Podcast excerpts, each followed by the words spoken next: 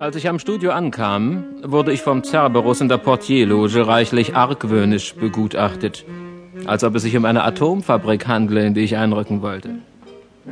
Schließlich aber händigte er mich einer sittenstreng dreinblickenden Sekretärin aus. Bitte? Und diese Dame geleitete mich einen breiten Korridor entlang, in dem es von wegweisenden Schildern und Neonröhren wimmelte. Naja.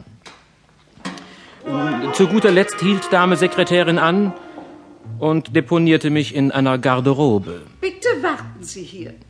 So jedenfalls laut Bezeichnung über der Tür.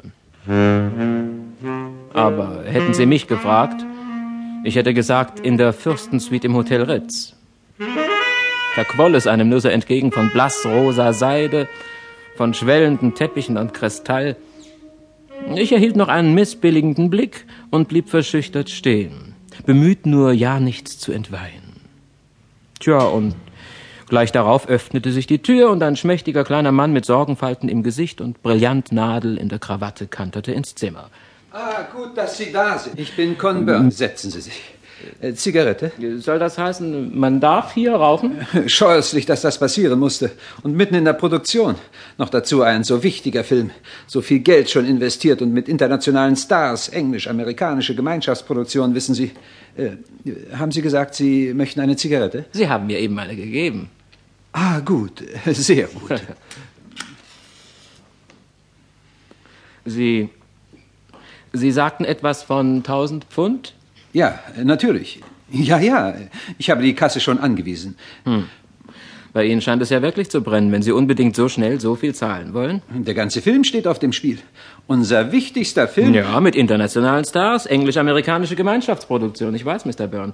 Aber wollen Sie mir nicht erst einmal sagen, worum es sich handelt? Erpressung. Schmutzige, gemeine Erpressung. Schön.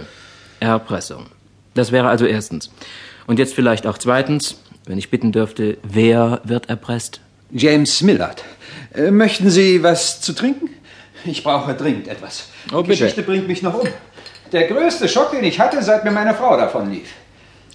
Mir ist zwar klar, die Frage dürfte ich nicht stellen. Gleich kriegen Sie jetzt wieder einen Schock, aber mh, hm, wer ist James Millard? Äh, hier, Whisky. Einverstanden? Okay. Ausgezeichnet.